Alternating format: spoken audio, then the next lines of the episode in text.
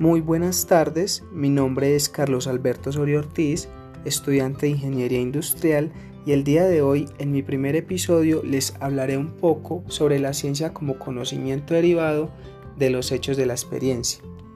La ciencia es en esencial y especial porque se basa en los hechos, ya que las afirmaciones y las teorías se pueden verificar directamente por el uso cuidadoso de los sentidos. Esto quiere decir que la ciencia se basa en el oír, ver y tocar, mas no en las opiniones e imaginaciones especulativas que pueda pasar por la mente del hombre, constituyendo así una base sólida, segura y muy objetiva.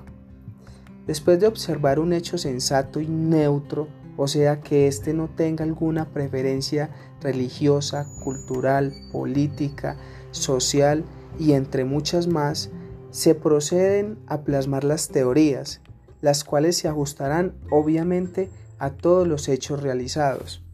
Cabe aclarar que en una teoría no es 100% irrefutable, pues en la ciencia siempre hay una probabilidad de error, la cual puede ser demostrada por medio de un hecho.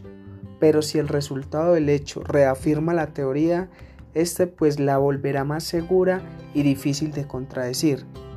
Durante los siglos XVII y XVIII, los empiristas y positivistas intentaron formalizar la visión común de la ciencia, donde los empiristas sostenían que todo el conocimiento debía derivarse de las ideas implantadas en la mente,